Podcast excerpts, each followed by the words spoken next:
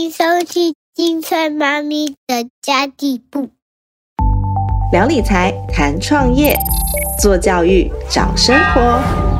我们不只是妈妈，也是梦想的实践家。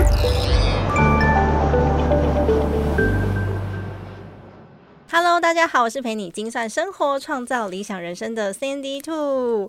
这一集的妈妈会客室，请到了我们的正音天后郭香兰老师。因为呢，我觉得老师的人生其实相当的精彩哦，简直就是我们的模范。因为我觉得女孩子活到最后，我们也是人生不止如此嘛。所以呢，就邀请到退休后生活仍然精彩的香兰老师。因为香老师是一位退休的老师，在国小任教大概三。十多年的时间哦，那退休之后他完全没有闲着哦，他跑去进修了第二个硕士学位，太厉害了。那也曾经是国语日报的老师，而且老师前往菲律宾啊、美国啊等等的不同国家，然后巡回，不管是线上还是线下，他投入中文跟儿童华语教育真的是不遗余力耶。欢迎郭香来老师。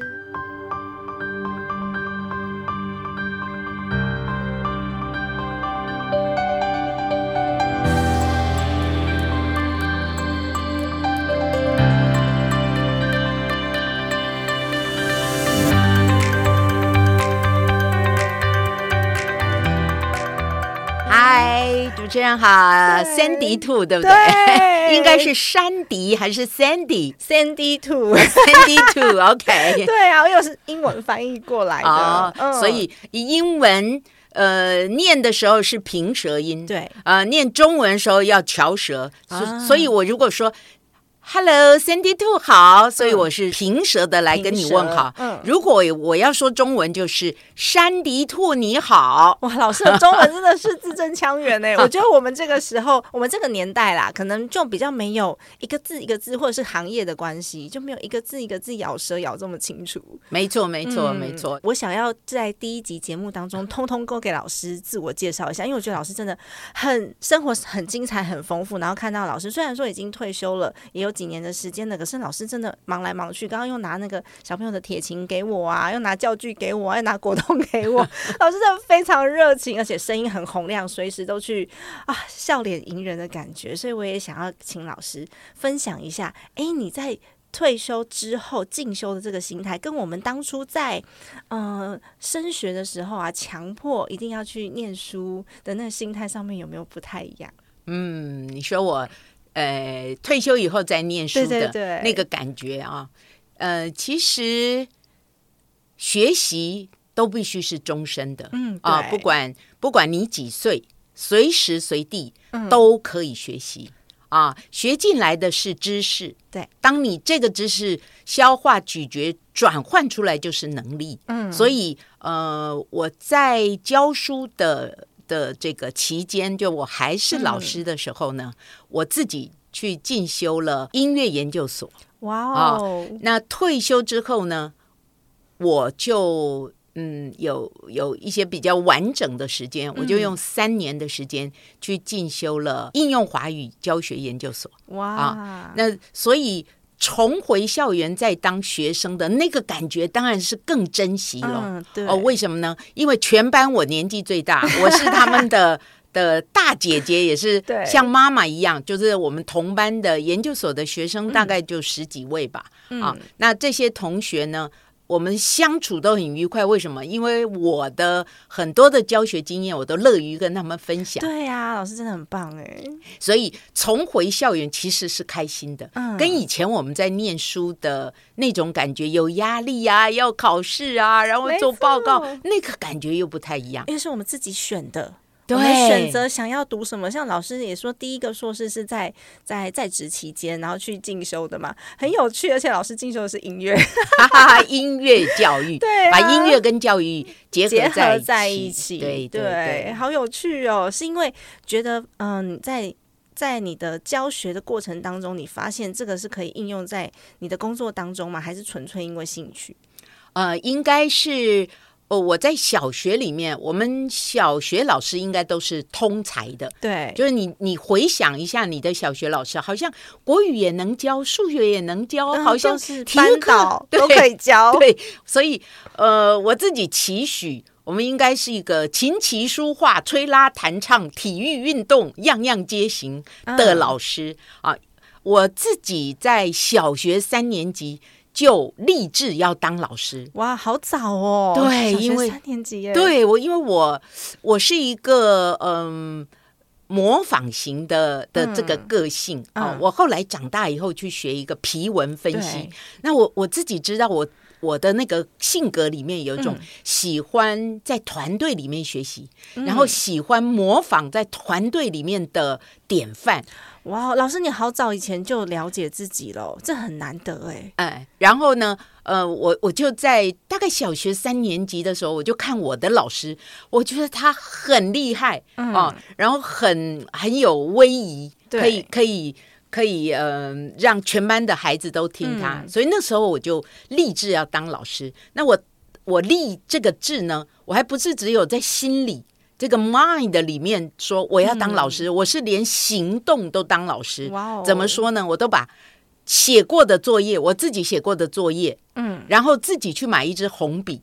然后呢，改作业嘛，自己改作业。老师改过是一个大勾，对，那我就把它改成一行一行的小勾。哦，那老师写一个甲，我们小的时候不太会写那个草字，对，老师写的甲是不是这样？对对对，这样画下来，我就去模仿老师写的那个草草的甲，就不是乖乖的那个一笔一画的甲。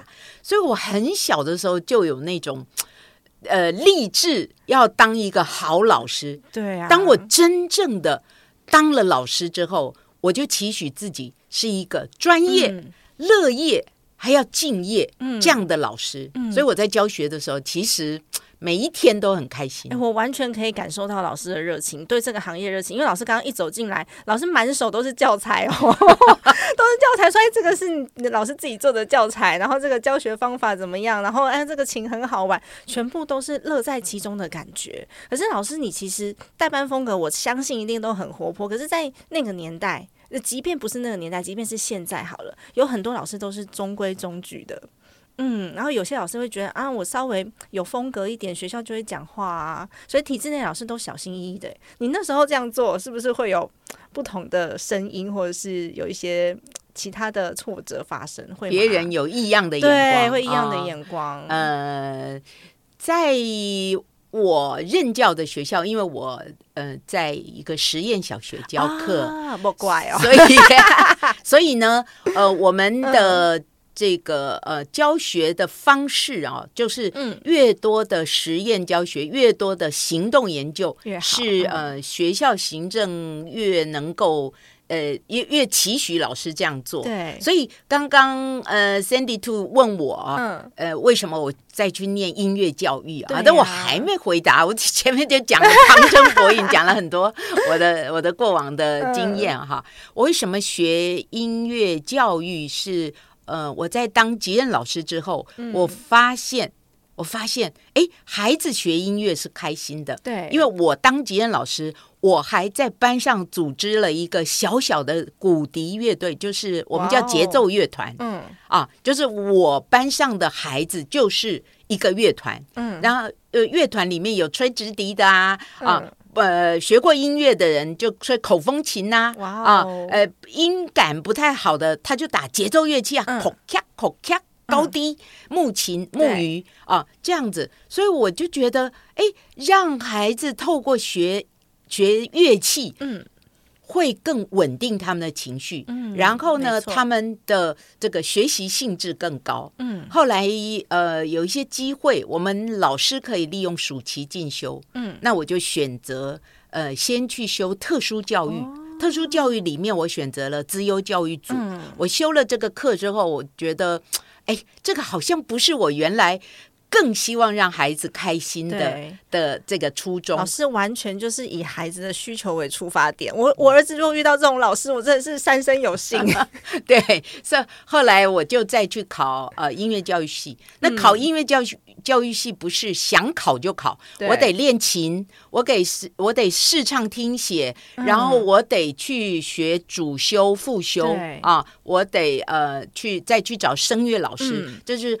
花了很长的一段时间，但是所有的想做的事，只要你的信念是坚定的，对。我相信都会达得到。尤其是我们现在都在讲吸引力法则，对啊三十年前我就非常相信吸引力。吸引力法则，我其实也非常非常相信吸引力法则，因为只要你够想要，我们真的会完全全心全意的投入的时候，资源就会往自己的身边靠近，那是一件很神奇的事情。没错，没错，对啊，哇，老师你的热情真的是让我感受很深，因为我儿子现在大班，然后我就很担心他小学的时候不知道会遇到什么样的老师，嗯因为我觉得学校倒是其次，但是老师非常非常的重要。然后如果可以遇到一个这么热情的老师，然后又愿意投入，然后为孩子设身处地的着想，而且其实现在有很多老师，我认为他们是热情被磨掉了。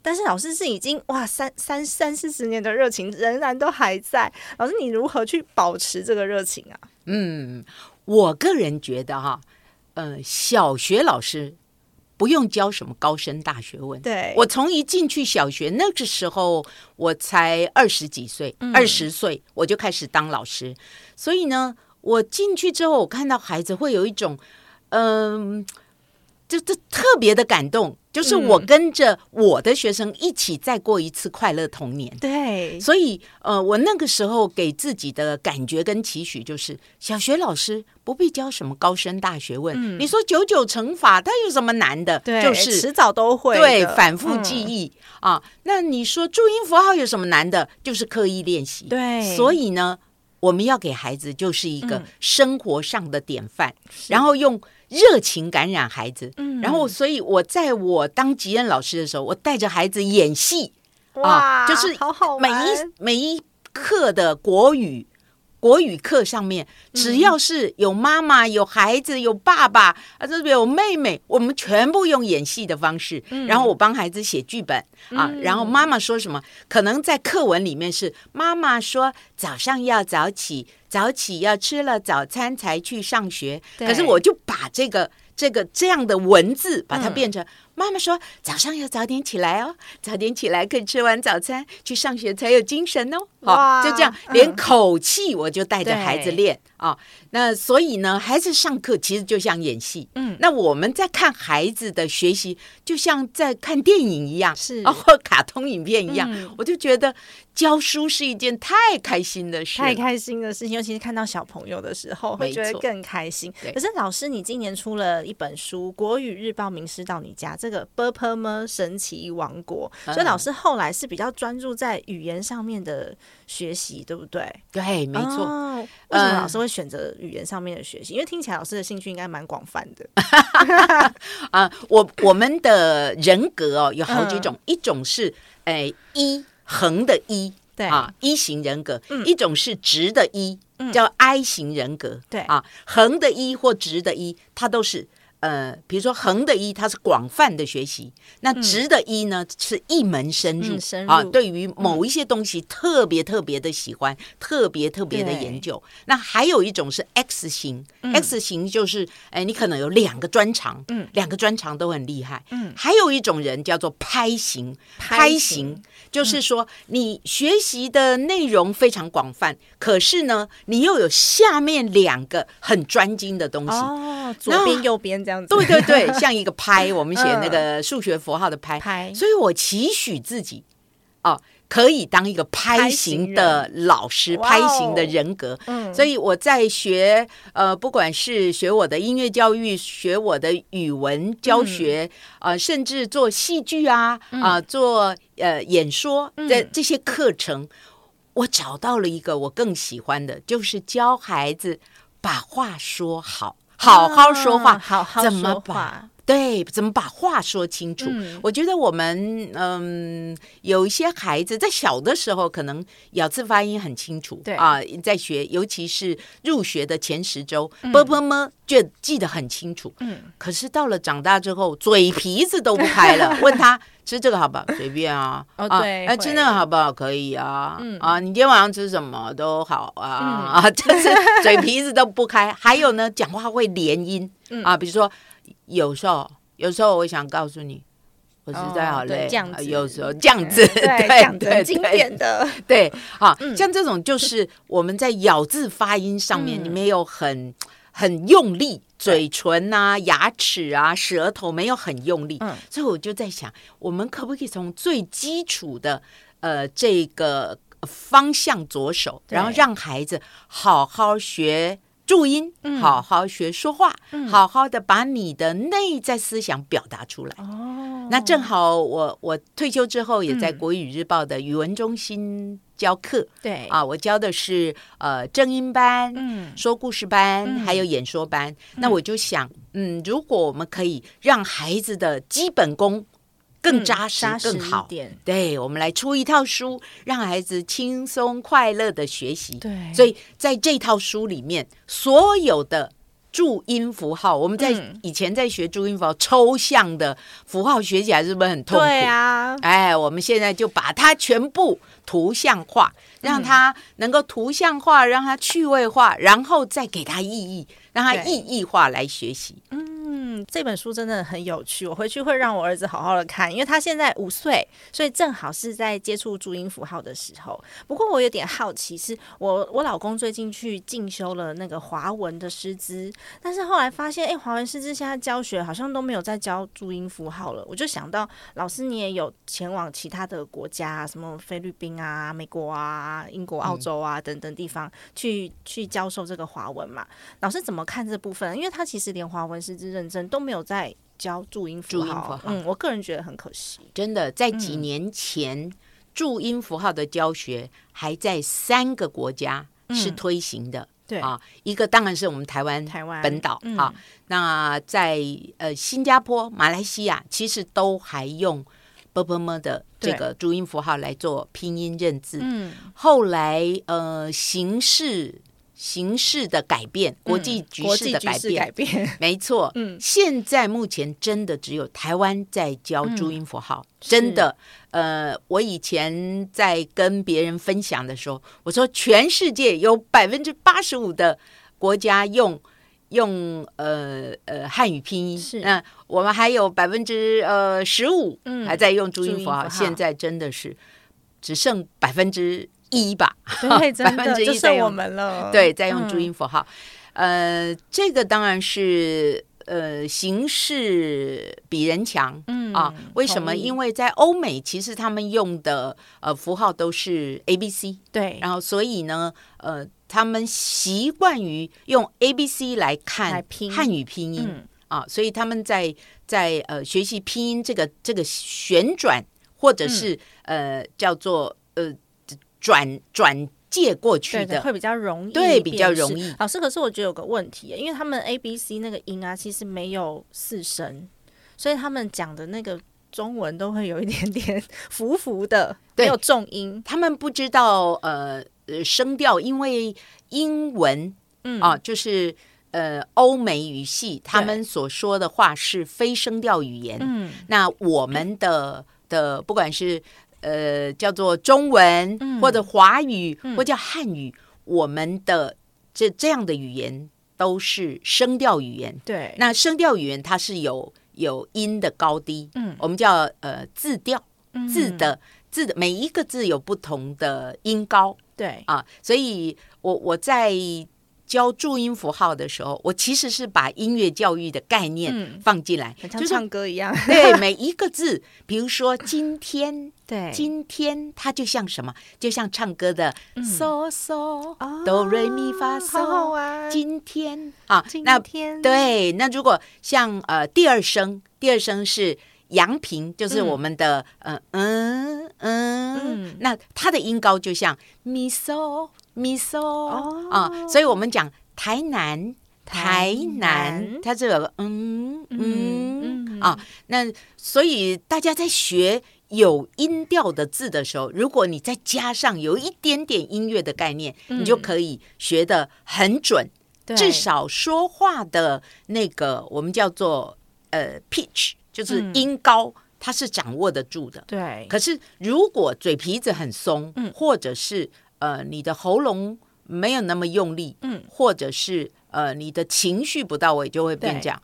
今天是、啊今天是呃星期四啊，今天是星期三，就天都想松的。睡觉了。对对对。啊，那比如说像那个嗯。第四声，第四声就是嗦哆，对。什么意思呢？就是从最高音到最低音嗯。啊，噔，有这么这么这么大的一个呃音的距离，嗯。所以我们就会念四月四日，是。它是不是就有一个噔有一个音高的感觉？啊。所以学起呃我们的注音符号，学起我们的拼音，对。它就会跟唱歌一样。哦，所以再再把这些概念放进、呃，比如说我们的语词啊，嗯。啊、语句啊，嗯。或者是诗歌朗诵的时候，你就会发现哇，华语真美，中文真美。对呀、嗯老师，我其实会遇到注音符号这个问题，也是因为我妹妹两个小孩都在英国，所以他们在当地呀、也都是用拼音的。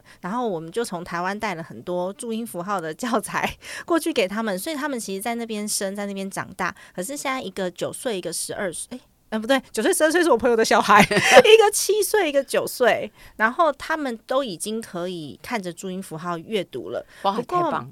不过比较可惜的是，就像刚刚讲的，因为华语教学，我们还有我们那个不常使用重音的关系，就讲话还是会有点腔调在。我就想到老师，你有教过什么华语师资培训，然后你有教不同国家的。儿童啊，青少年这个语文的课程，那目前有远距的，也有线下的，对吧？是。有没有遇到过不同文化背景下面有哪一些挑战，或者是这些孩子他们要怎么去加强他们的中文能力？啊，嗯、嗯。我们就以语调来说，对。啊，因为中文是呃声调的语言嘛，嗯。那就语调的这个教学经验啊，嗯，我看到的很多的孩子，他们会二声三声分不清楚，对。他们会念起来好像好像都是第一声 啊，就是感觉嗯。他们没有那个、呃音的音的所谓的呃距离，嗯。或者我们叫 range，嗯。好、就像我刚刚说的，呃，我们在念每一个字音，它都很像在唱歌的哆来咪发嗦，只有五个五个音阶，应该是这样，像音的楼梯叫音阶。所以我们在呃教孩子的过程，我就发现啊，比如说呃，我们要念一首诗，嗯。在国外的孩子啊，我在菲律宾最常听到的是。二声三声分不清楚，嗯。比如说床前明月光，他们会床前床前明月光，嗯。那我就会透过肢体语言，比如说前，它是不是有一个距离，有个长度，有个高度？嗯。那你再从这个动作去带他们，然后给他音高的。概念就像我刚刚说的，嗯，咪唱歌的方式。咪嗦对对对。那你怎么知道咪到嗦是一个什么样的呃距离？嗯。你就可以让孩子用妈咪啊嗦咪妈咪嗯。咪嗦妈咪咪嗦嗦咪，去找到那个音。就找到那个、嗯。那个音高、音准、音长。然后你在念的时候，床前明是不是就出来？哎他们他们如果呃一直念床前明月光，嗯我就会告诉他，他会念，他会呃，就是不不是那么精准，他会念呃那个前会念浅，那床床前，闯就就就他们会自己会去。就是嗯。变我们原来的声调，嗯。那我通常都会用这样的方式嗯。去带他们。对。所以在国外的孩子，如果老师只是告诉他这是二声哦，你要声音啊。往上扬哦，他其实没有概念。嗯，真的，那所以我们就可以透过呃肢体语言啊、呃透过老师的示范，嗯。透过呃声音嗯。音高音准这个这个练习，嗯。让他耳朵去听，因为我们在在大脑里面声音的敏锐度，对。这个部分是最强的。哦。我们的听觉敏锐度是最强。嗯。人，你看哦，呃，在睡觉的时候，你可能人都是睡的，可是只要有一嗯。点声音，你就很快可以可以接受到。对，那甚至人在呃呃走了以后，嗯人是不呼吸的，可是他的听觉还在，他自己还可以感受。嗯。好，所以我们可以透过这样的优势，就是你在说话的时候，让那个最敏锐的天线要打嗯开，要打开，对，然后可以感受到。所以教外国孩子，我其实知道他们的问题，嗯。但是我最厉害的是可以解解决决他们的问题。解决问题才是重点 啊！真的，我今年呢寒假会把小孩送去给老师教，超级荣幸的，因为我有参加那个小大人表达学院一柔老师跟老师合开的这个儿童自信表达营，然后我就问一柔说：“一柔，我儿子还没有六岁，可以参加吗？”他就说：“好、没关系，没关系，你你的小孩应该是 OK 的，没问题。”所以他五岁四个月哦，去参加自信表达营，刚好呃老师也有在这个课程当中呢，是跟一柔老师合作的，所以呢，我已经报名缴费了。哦，你是我们里头最 嗯最呃年纪最小的年纪最小的最小鲜肉，小小小鲜肉，小小小鲜肉，五岁四个月，我超级超级期待，然后很期待可以上老师的课去学到这个语言表达，因为我认为语言它不是不是一个技巧而已。